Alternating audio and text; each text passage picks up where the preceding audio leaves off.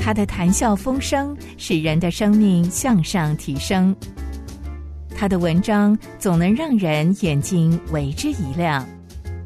欢迎收听由张文亮教授所主持的《河马教授说故事》。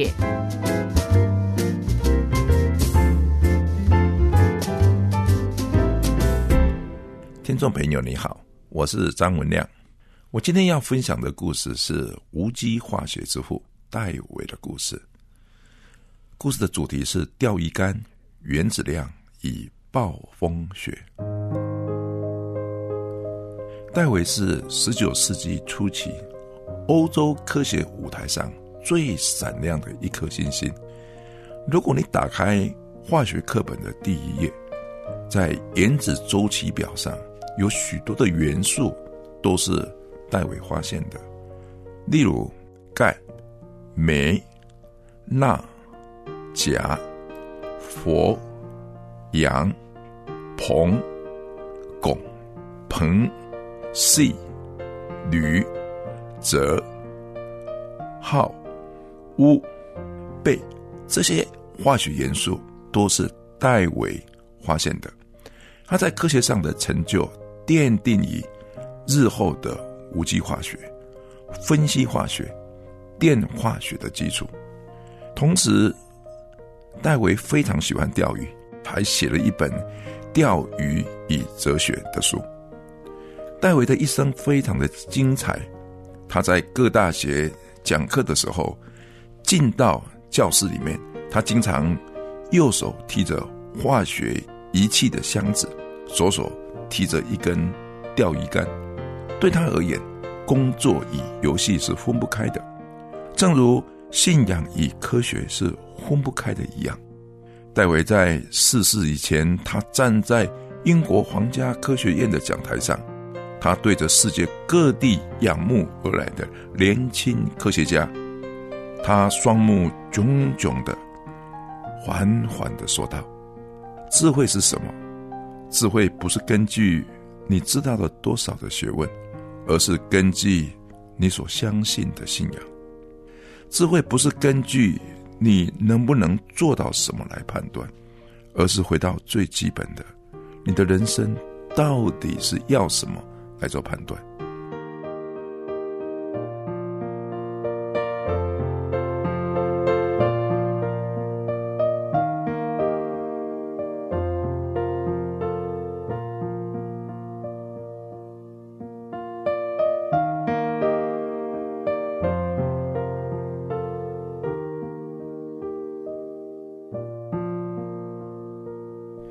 Henry David 韩弗莱戴维，一七七八年十二月十七号，生于英格兰西南部的康沃尔郡，里面的一个地方叫做彭兰西。戴维的父亲名叫罗伯特戴维，他是在地的伯爵，他的家世非常的富有。在人看来，罗伯特是一个浪荡的人。他经常带着孩子在森林里散步，在野溪边钓鱼，又一生都不务正业。一下子去学雕刻，想做艺术家，结果刻出一些没有人要买的杰作。一下子他又想去开农场，去种一些没有人种过的奇花异草，结果什么都没有长出来。一下子他又想去开个矿场，听说可以挖到宝石。结果，他把所有的家产都赔上了，换来了一些没有用的石头。戴维从小就跟他的父亲一样宝里宝气，上课的时间老是喜欢幻想，他读不下书，学校里的成绩差的不得了。一下课他就往溪里跑，跑去钓鱼。生气的老师有几次用藤条鞭打这个问题的学生，想治好他那种从来不专心读书的毛病。没有想到。这个问题的学生一回家，他那个问题老爸又带他去钓鱼。左邻右舍的亲朋好友摇头叹息，同情戴维的母亲叫做米勒特，这么漂亮的贵族女儿，嫁了一个不成器的丈夫，生了一个没出息的大儿子，结果自己另外带了四个孩子在菜市场卖起女装，维持家计。当时谁也没有想到，这个孩子长大以后成为举世闻名、公认的科学天才，被称之为科学界的第一美男子戴维。戴维在十六岁的时候，他的父亲罗伯特生病而死亡。父亲死前告诉他的儿子：“你回去好好的照顾你的妈妈，还有四个弟弟妹妹，还有你要好好的读一点书啊！不过读书之外，请你不要忘了，你要去钓鱼。”父亲过世的打击使得戴维开始发愤图强。由于家庭被他父亲弄得很贫穷，他到镇上。药剂师普雷斯的铺子当做学徒，这时候他开始接触到化学。他到镇上的图书馆，把有关于化学与大自然科学的书一叠一叠的搬回来读。父亲的死也使他开始思索生命的意义与人生的价值。这个时候，镇上来了一个年轻人，名字叫做格列戈里瓦特 （Gregory Watt），租屋住在。戴维的家里面，瓦特的父亲非常的有名。瓦特的父亲就是发明蒸汽机的杰出工程师 James Watt。瓦特刚刚从苏格兰的 Glasgow 大学毕业，在化学与文学上，他有非常好的造诣，博学多闻，又是喜欢做研究。很可惜，他已经染了重病，所以只好到戴维住的小镇来养病。两个年轻人都喜欢念书，很快的成为莫逆之交。这时候，瓦特就把他所有的好书借给戴维看，并且把研究学问跟读书的方法倾囊授予戴维。戴维在那里读了许多著名的书，尤其是基督徒的科学家科普勒、普伊尔与牛顿的作品。好书会使人的思想更有深度。更能够切入问题的核心。这些科学家都提到，宇宙看起来好像很复杂，却是由单纯的原则所组成的。每个原则彼此都很和谐，背后必定是一个有智慧的设计，而这个智慧的设计者必定是上帝。多年来，支持这些大师在科学上努力的动力，就是他们对上帝的感恩。戴维这时候开始读圣经。有一天，他独自带着圣经到海边去读。回来之后，他告诉瓦特，他相信耶稣是神的儿子，他愿意成为基督徒。多年以后，有学生来问戴维：“相信圣经是不是太主观了，缺乏科学判断的精神？”戴维回答说：“如果你首先没有准确的主观，尤其是圣经的主观。”请问你以后如何能够保持判断准确的客观呢？也有学生问戴维说：“怎么会有上帝呢？我看不到上帝呀。”戴维回答说：“那你能看到思想吗？你不能吧。但是看不到的思想，其实影响着我们所看到的每件事情。”四年之后，戴维的好朋友 Gregory Watt 生病而过世。很少人知道。蒸汽机的发明者 James Watt 有这么杰出的儿子，这个儿子像是天空一瞬即逝的明亮流星，停留在天空的时间虽然短暂，却在戴维的心中燃起了熊熊的烈火。几年之后，这个烈火会照亮普世许多年轻人的心田。一七九八年，牛津大学成立了气体实验室。戴维在友人的推荐之下，前往担任市长。在工作上，他以努力弥补他过去经验的不足。工作所赚的薪水，他来帮助他的弟弟跟妹妹，以改善家里的环境。当时，欧洲有一些可怕的死亡境地，住在旁边的人午夜会莫名其妙的死亡，而且死的时候嘴上还露出笑容。这个现象令科学家以侦探。百思不解。哥伦比亚大学的教授米切尔认为，这些人可能是中了氧化亚氮 （N2O） 气体的毒害。戴维，嗯，他秉持不同的看法。他曾经到死亡的坟场，在恐怖的午夜收集坟场的气体，加以实验的分析。他发现造成死亡的原因是别的气体，例如一氧化碳，例如甲烷，而不是氧化亚氮。他在实验室燃烧硝酸亚来制造纯的氧化亚氮为气体。有一次他自己吸入以后，他的脉搏加快，他被麻醉到，他面露笑容。他称这个气体叫做笑气。他终于解开这些人死前会有微笑的谜团。原来在气体里面，致命的气体是一氧化碳跟甲烷，但是里面还有微量的笑气。笑气直到今天仍然是氧化亚氮的俗名，在致死的。沼气当中，经常混合在一氧化氮跟甲烷里面，因此人吸入之后，在致死的同时，会面带微笑。一八零一年，戴维升任为英国皇家学院的化学教授，他开始研究组成物质的基本粒子元素。一八零七年，他向英国学院来报告。将草灰碱放在白金的池中，用高温溶解之后，再用导线与电池相连，立刻会引起强烈的反应。阳极方面，在草灰碱的表面会冒出气泡；在阴极方面，会留下小珠数粒，光辉灿烂。这种人类从未见过的金属，戴维给它取一个名字，叫做钾 （potassium），因为是用草灰碱。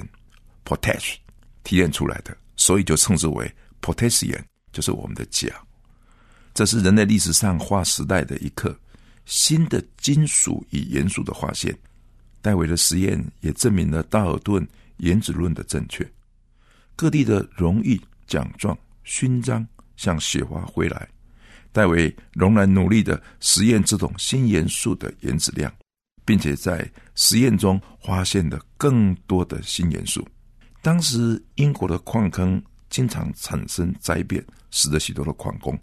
灾变的产生是矿坑里的甲烷太多的时候，就以矿坑里的照明灯产生反应，产生气爆，炸崩了坑道。当时的矿工来找戴维，请他帮忙。戴维就开始研究如何使得照明灯能够照亮周围，却不会受到污浊空气的影响而爆炸。待会仔细的实验，发现甲烷的燃烧需要比较高的温度，因此他在灯里加了一条细长的金属管。当甲烷进入灯内要产生爆炸的时候，金属管就迅速的把这些热量可以导走。温度一下降，火焰就立刻熄灭。矿工一看到安全指示灯熄灭，就知道甲烷来了，立刻撤出坑道。这个应用科学的原理的发明，救了许多。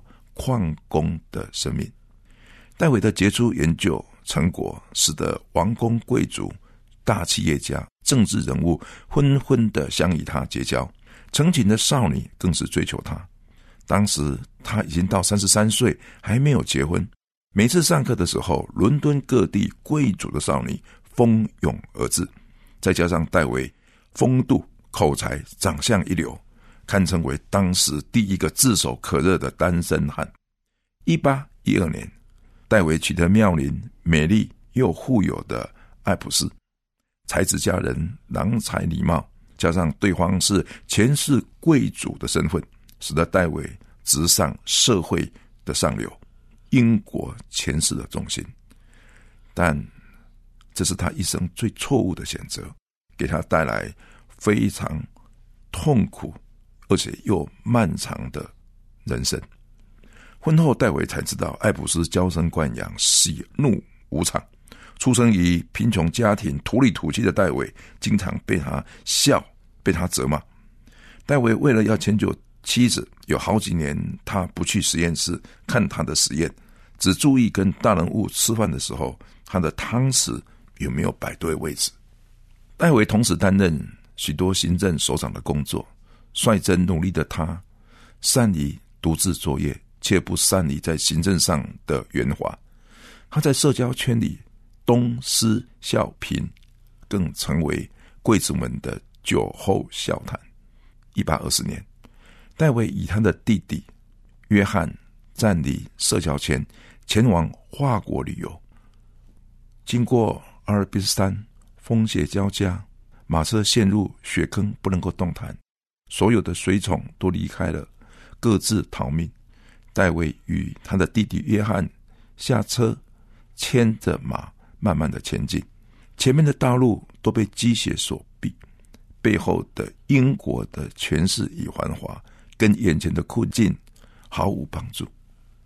这时看到前面不远有一个空无一人的小教堂，戴维与他的弟弟勉强的爬到那里，在教堂里跪下来，他彻夜的祷告。隔天的风雪竟然都停了，兄弟两个人才脱离险境。回到英国以后，戴维完全。拒绝一切的舞会、社交，重回实验室与学校。一八二八年，戴维发表电鳗的生物电气报告。他自知他的生命已经不久，就叫他的学生来到身边，嘱咐某些的研究应该如何的试验。一八二九年的五月二十九日，戴维已逝长辞。死前，他在他的实验手册上写道。信仰是我的最后的安慰。戴维死了之后，他的学生华拉第继续他的电化学，而将电化学发扬光大。亲爱的主耶稣，我感谢你。戴维晚年，他说到他一生最大的发现，不是发现的这些化学元素，而是发现的华拉第。戴维经过的人生最具有权势的繁华，只是因为爬不过一座山。在冬天的时候，在阿尔卑斯山陷在冰雪之中，在生命垂危的时候，所有的陪伴都跑掉了。他跟他的弟弟到教堂去祷告，隔天风雪前停，他才能够安全离开。从此，他又回到实验室继续他的研究。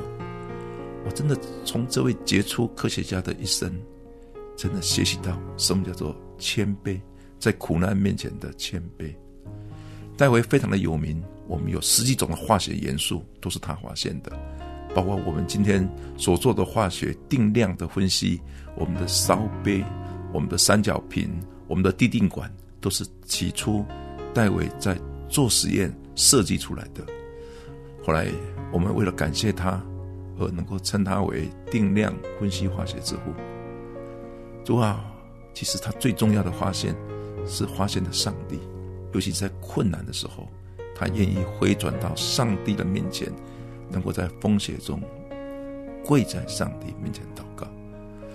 这样的危险成为他一生的转机。主耶稣，我自己也处于生命的危险当中，会处于环境的困难当中。有时候我也不知道要怎么做，有时候我也不知道是要怎样的心。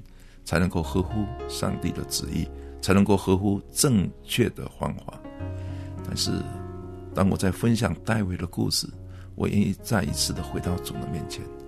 主啊，我是知道他有限，我的学识他有限，我的经验他有限。